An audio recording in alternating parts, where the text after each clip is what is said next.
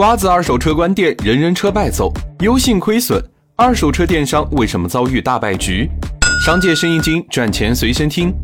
你有没有发现，二手车电商的广告越来越少了？经过了十年的烧钱大战，瓜子人人优信，没有人成为了最终的赢家。二手车电商为什么这么惨？第一还是流量成本，二手车交易频率太低，平台需要不断砸广告拉新。二零一八年春节，优信二手车二十五天就烧了一点五个亿。每年十几亿的广告费分摊到单个用户身上，高的吓人。一台车的交易佣金根本覆盖不了，但要维持市场曝光，要和对手争夺新用户，巨额的广告费根本就停不下来。作为一个垂直低频平台，流量成本是最大的痛。